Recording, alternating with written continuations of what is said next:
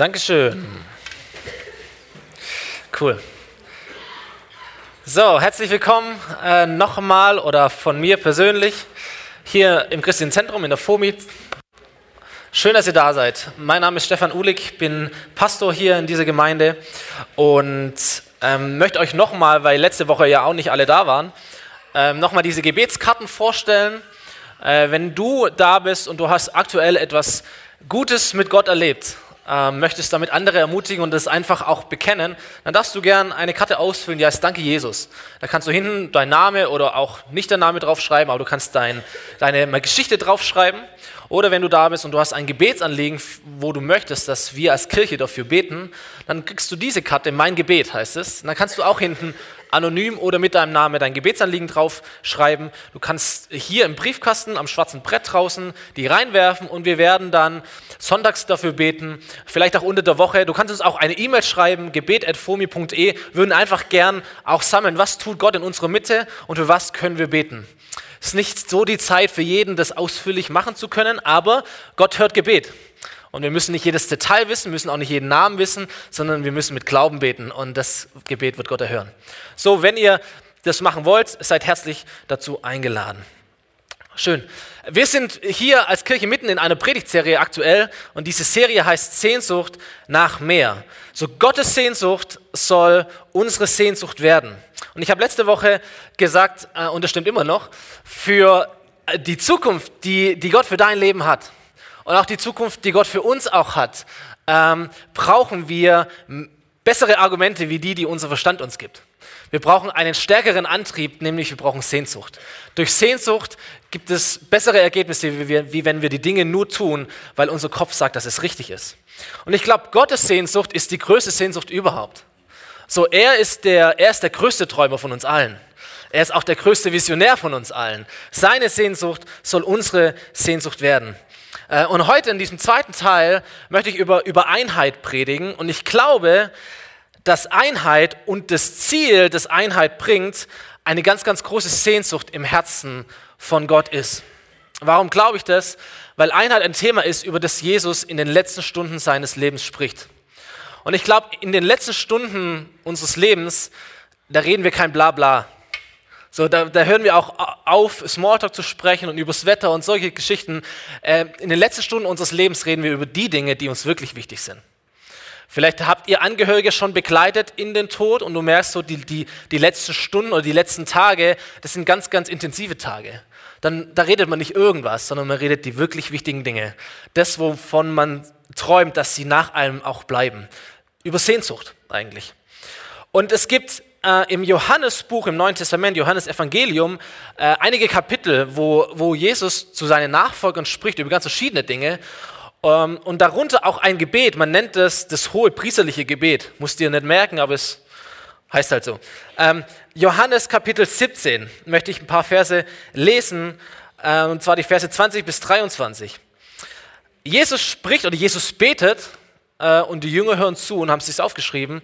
Jesus betet, ich bete nicht nur für diese Jünger, diese zwölf, die um ihn waren, sondern ich bete für alle, die durch ihr Wort an mich glauben werden.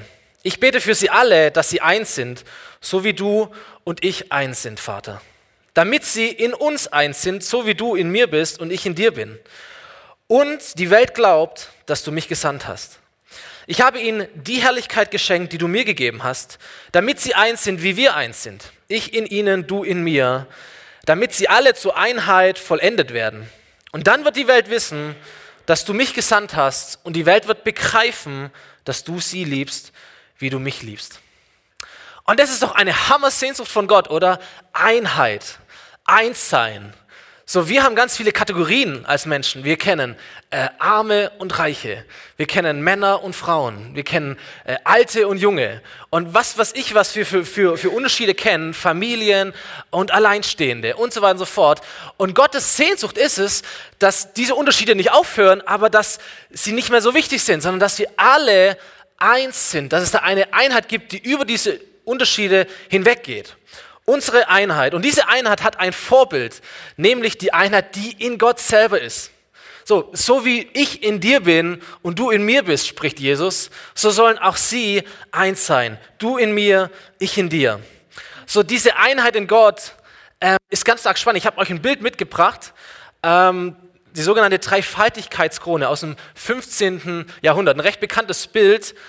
Ähm, ich finde es schön, da hat man versucht, die Dreieinigkeit diese Dreifaltigkeit, Gott der Vater, Gott der Sohn, Gott der Heilige Geist, drei unterschiedliche Personen und doch eins, ein bisschen darzustellen. Und was ich schön finde, ich hoffe, ihr, kann, ihr könnt es erkennen, dass sie alle aufeinander schauen.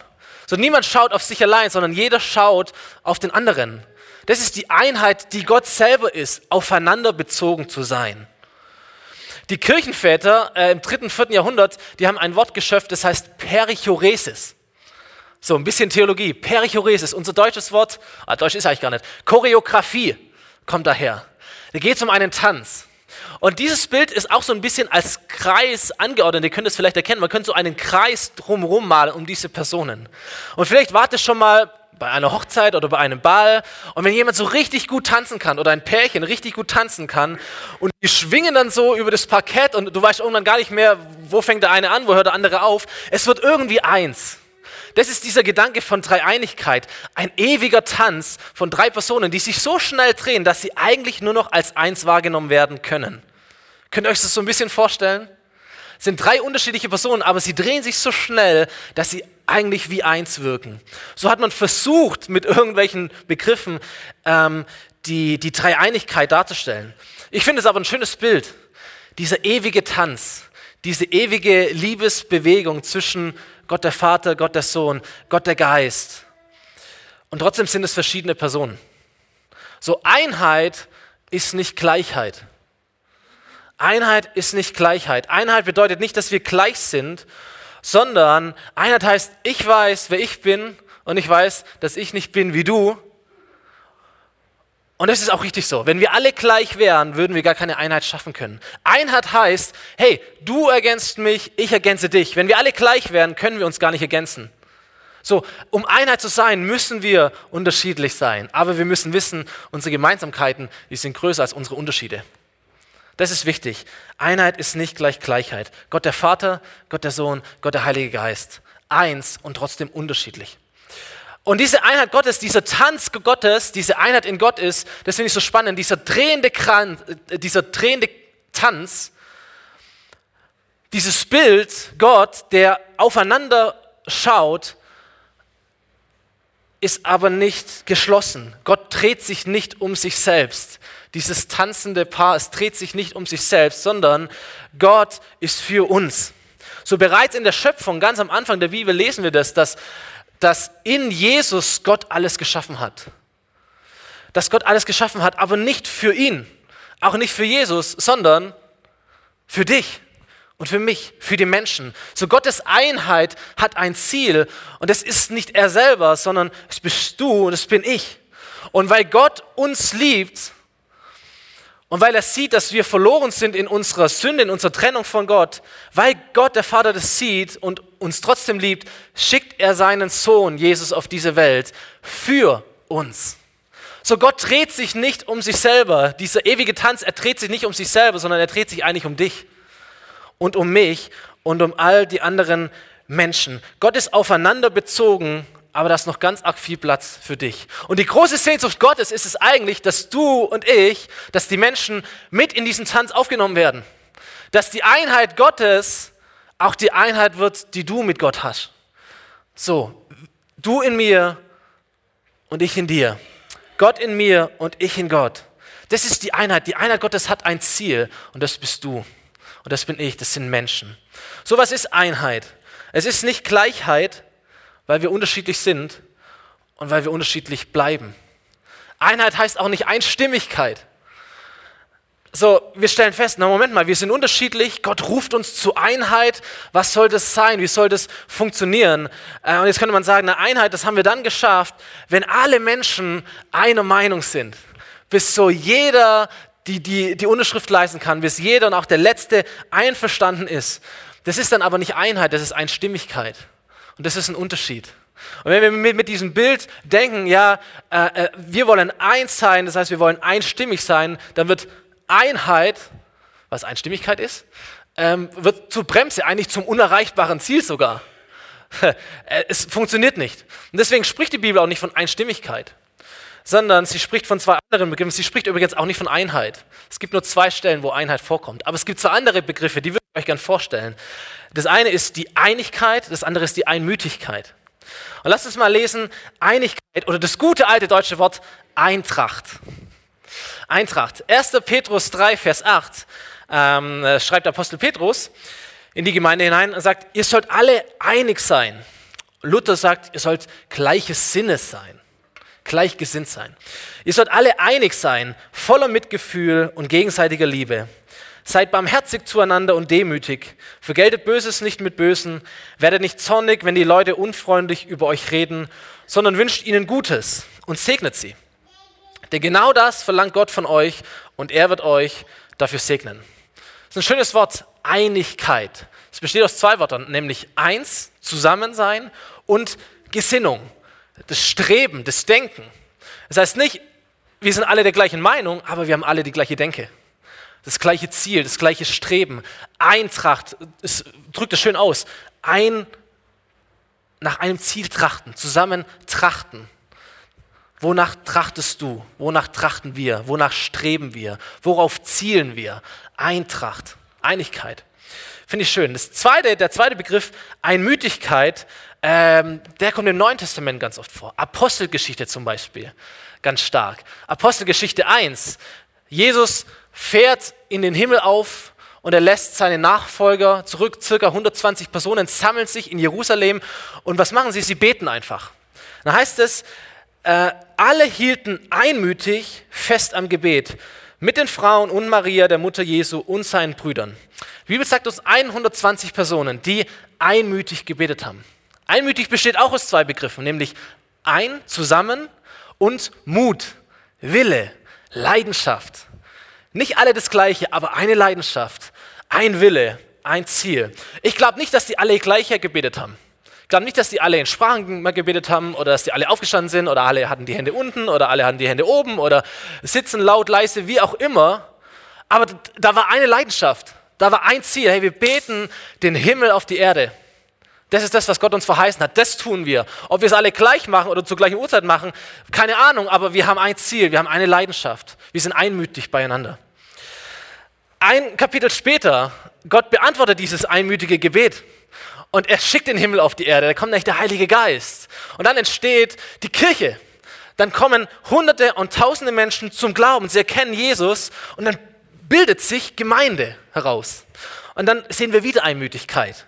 2, Apostelgeschichte 2, Vers 46 heißt es, diese Gemeinde, sie waren täglich einmütig beieinander im Tempel und brachen das Brot hier und dort in den Häusern, hielten die Mahlzeiten mit Freude und lauterem Herzen und sie lobten Gott und fanden Wohlwollen beim ganzen Volk. Der Herr aber fügte täglich zur Gemeinde hinzu, die gerettet wurden. Hier geht es jetzt nicht mehr um 120 Personen, hier geht es um tausende Personen. Es wird schon mal schwierig, wenn wir jetzt von Einstimmigkeit denken. Hier geht es um tausende Personen, die einmütig sind. Auch hier glaube ich, dass nicht alles gleich ausgesehen hat. Ich weiß nicht, ob die alle das gleiche Brot beim Abendmahl genommen haben. Weiß nicht, ob die alle das gleiche Liedgut hatten in den Häusern. Weiß nicht, ob die sich alle zur gleichen Uhrzeit in den Häusern getroffen haben. Wie auch immer, aber da war eine Einmütigkeit da, da war eine Leidenschaft da. Hey, unser Herz ist es, Gott zu dienen, einander zu dienen, Abendmahl zu feiern, Gott groß zu machen. Das war die Einmütigkeit, eine gemeinsame Leidenschaft. Und wir sehen hier auch ein bisschen diese Kraft, die von Einheit ausgeht.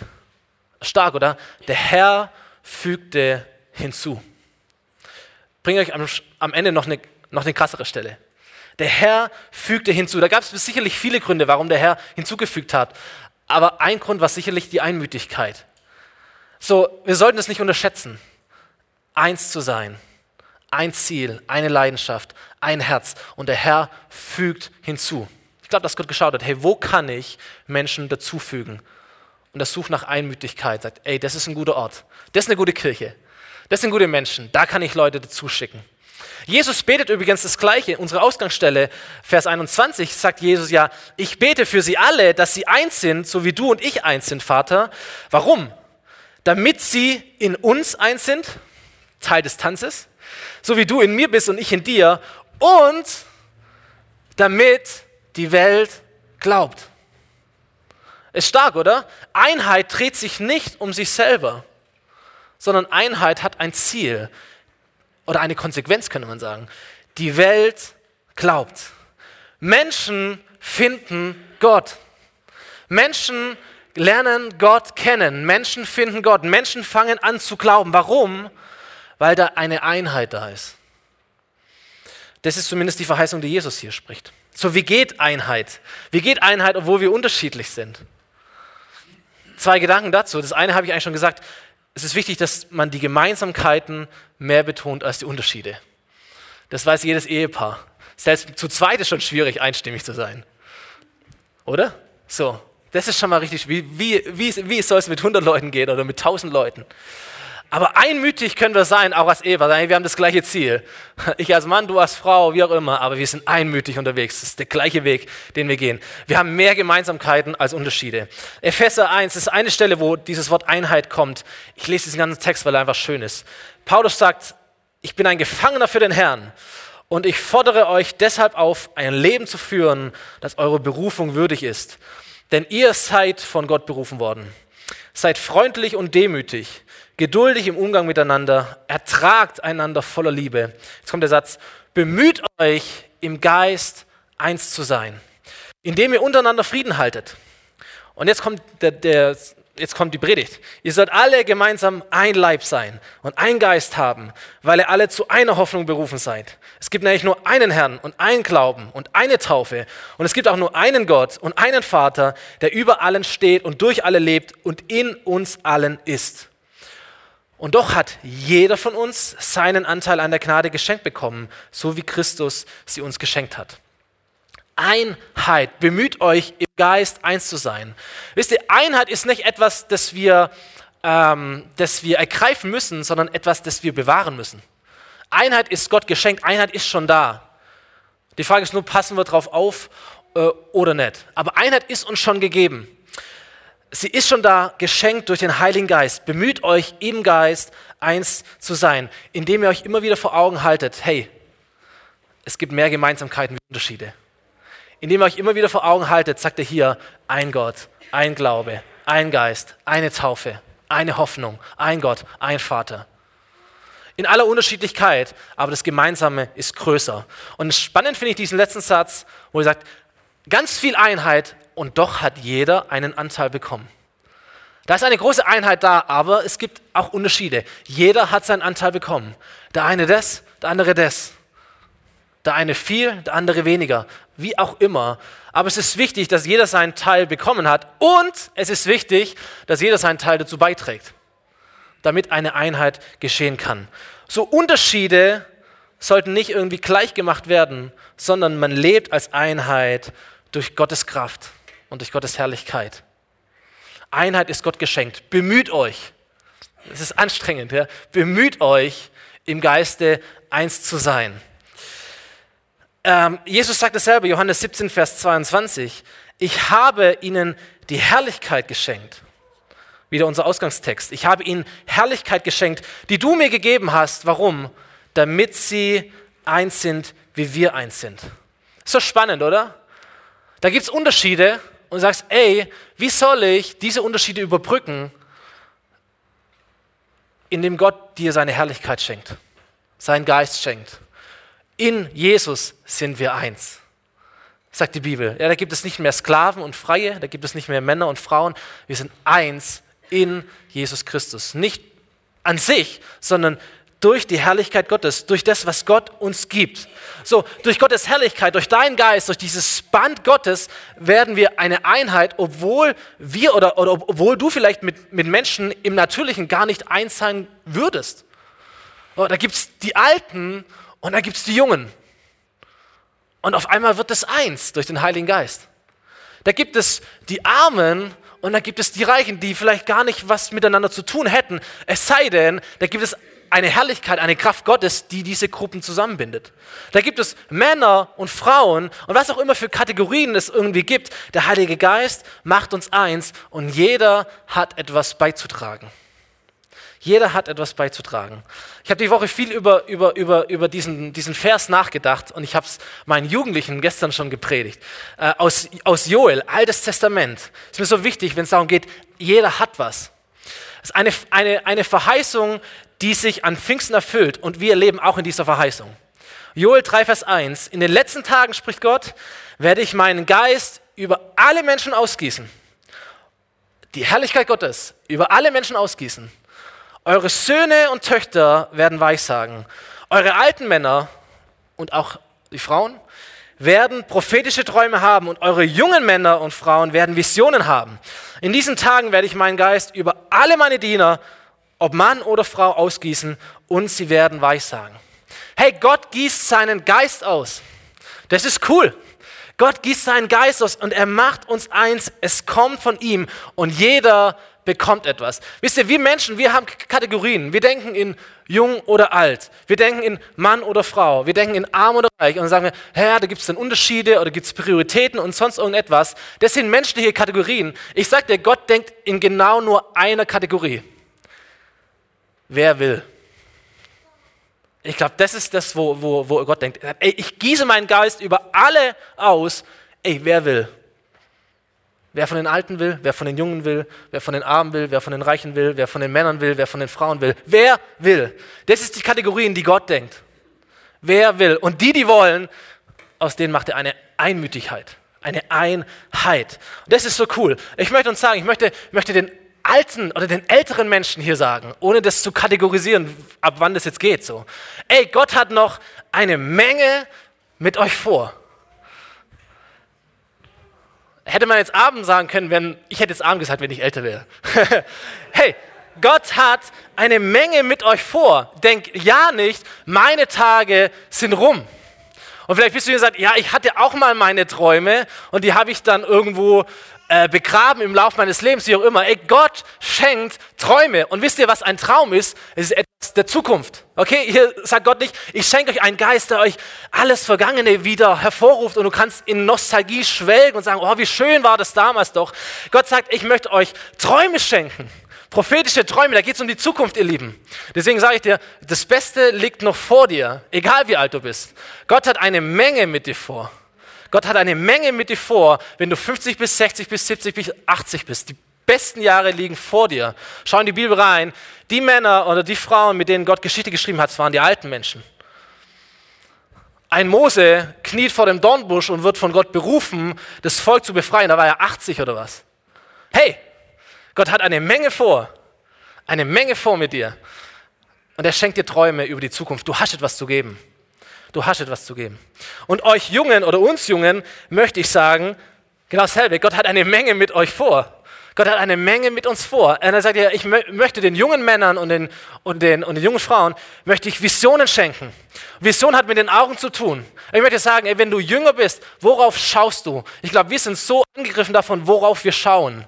Und wir können schauen auf Familiengründung, wir können schauen auf, aufs Häusle bauen, wir können schauen auf die, auf die Miete und wir können schauen auf den Job und was auch immer wir unseren Fokus richten. Und Gott sagt, hey, ich habe Vision für dich. Ich habe ich hab ein Bild für dich. Ich habe eine Schau für dich. Ich habe eine Sicht für dich in der Zukunft. Ihr jungen Leute, da gibt es etwas, das kommt. Gott hat eine Menge mit dir vor.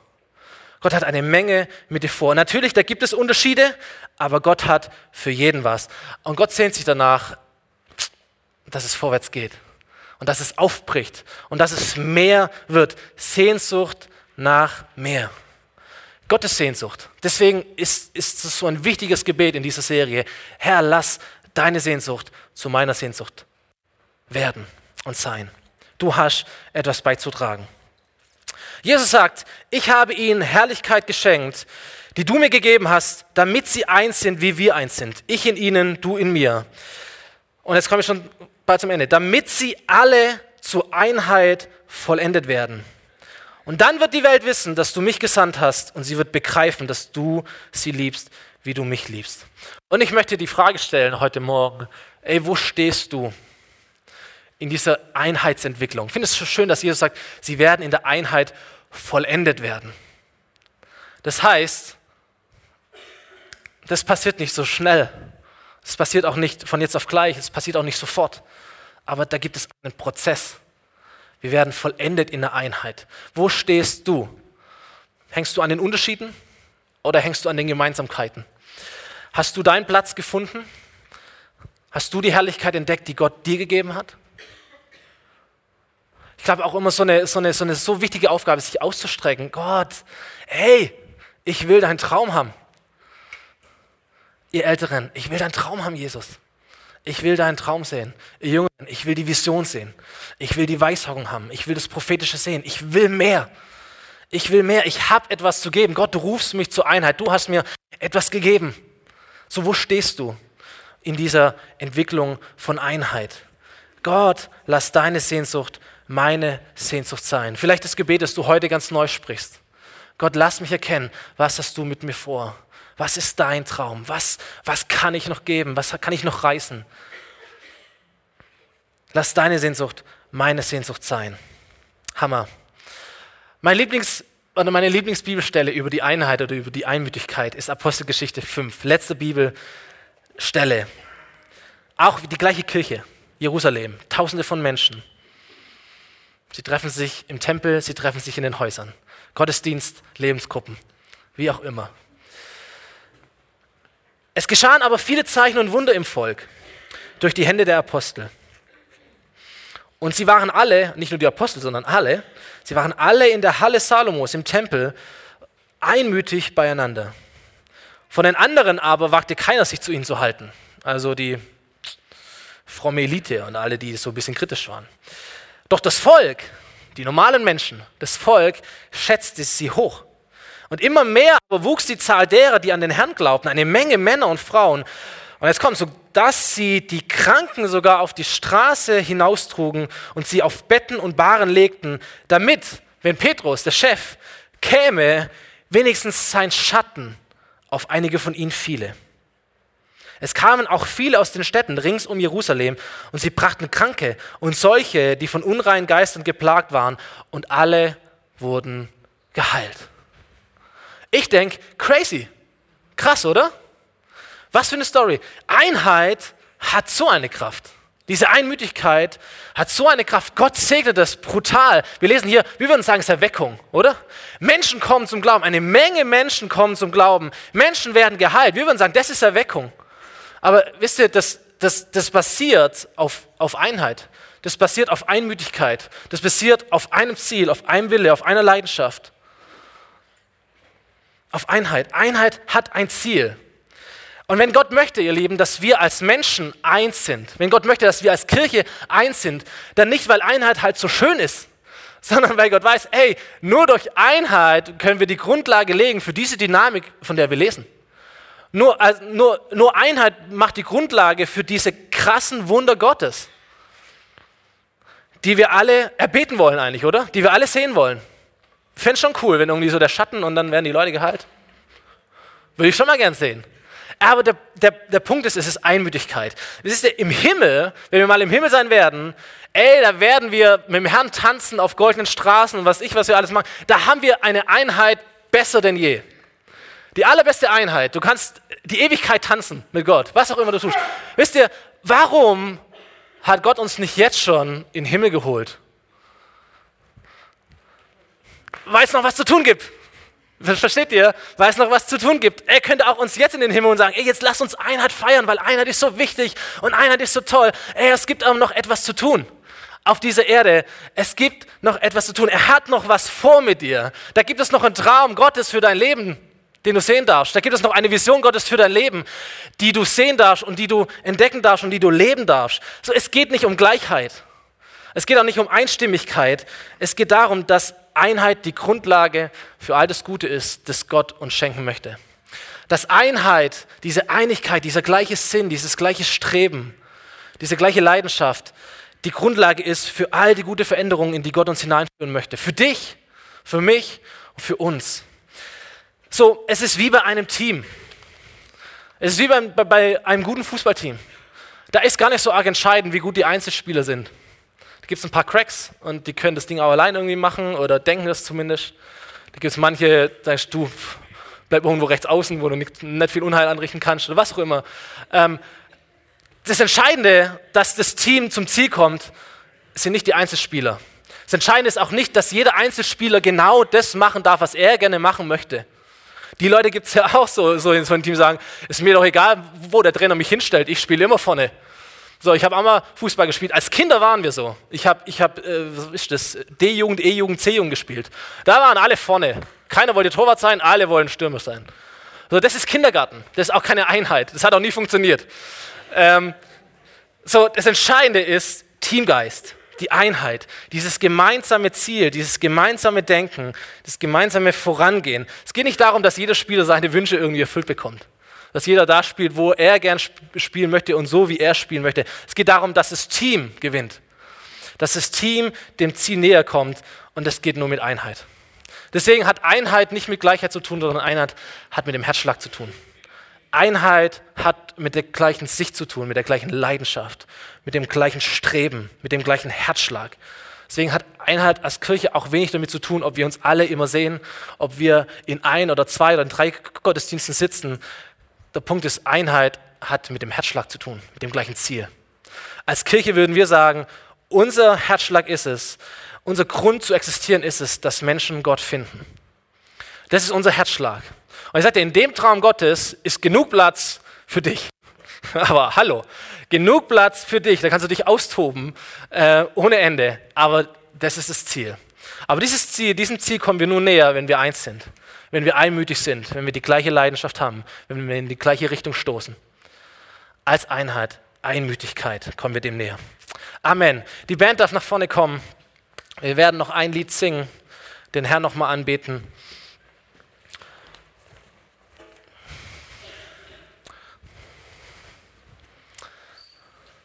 Stark. Lass uns das tun. Komm, wir stehen nochmal auf dazu. Und äh, beten den Herrn an. Das Lied heißt Mutig komme ich vor den Thron.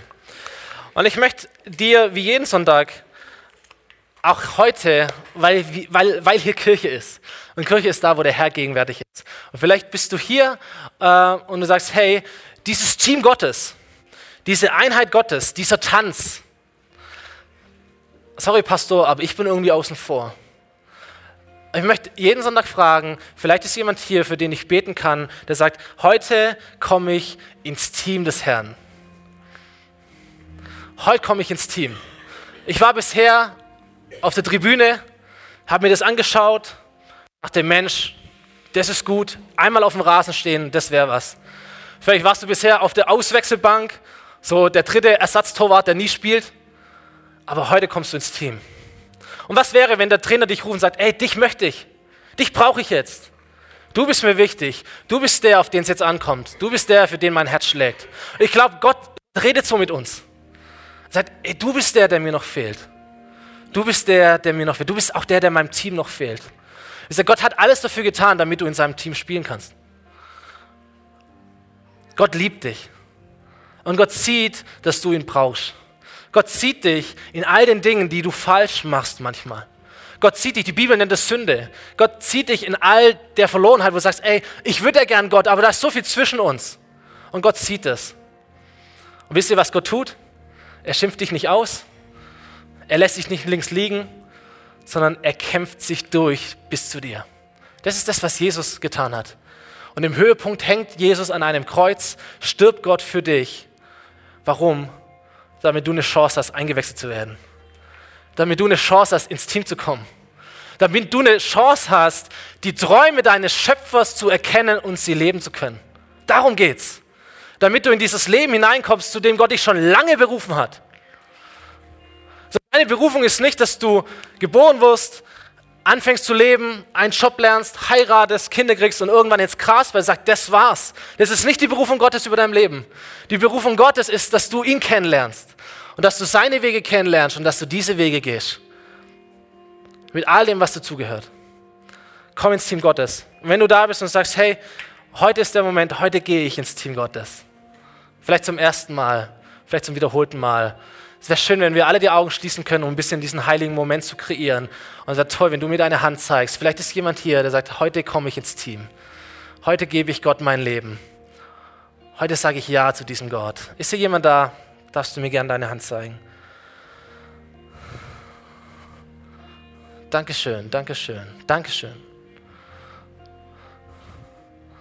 Es ist gut, wenn ihr nachher ein Gebet sucht, vorkommt auf die Pastoren, auf die Gemeindeleitung, dass wir nochmal sprechen können. Aber für euch möchte ich beten. Und du kannst gerne in deinem Herzen oder an deinem Platz mitbeten. Jesus, hier bin ich. Herr, und ich, ich möchte in deinem Team spielen. Ich verstehe, dass so viel zwischen mir und dir ist, das mich trennt von dir. Aber ich verstehe auch und ich glaube auch, dass du den Preis bezahlt hast. Und dass all meine Schuld und all meine Krankheit und alles, was mich trennt von dir, all meine Fehler, all das, was ich falsch gemacht habe, Herr, dass es nicht so wichtig ist, sondern dass du den Preis dafür bezahlt hast, dass du es hinweggenommen hast. Und in dem Wunsch, dein Kind zu werden, dein Mitspieler zu werden, gehe ich auf dich zu. Jesus, ich sage, komm in mein Leben. Sei du der Herr in meinem Leben. Sei du der Trainer in meinem Leben. Stell du mich auf, da wo du mich hinstellen möchtest. Ich möchte in deinem Team spielen. Und ich danke dir, dass es dein Herz ist, dass deine Sehnsucht zu mir geht, dass dein Herz für mich schlägt. Und hier bin ich und ich spiele für dich. Ich lebe für dich, Jesus Christus. In Jesu Namen. Amen. Lass uns anbeten. Mutig komme ich vor den Thron.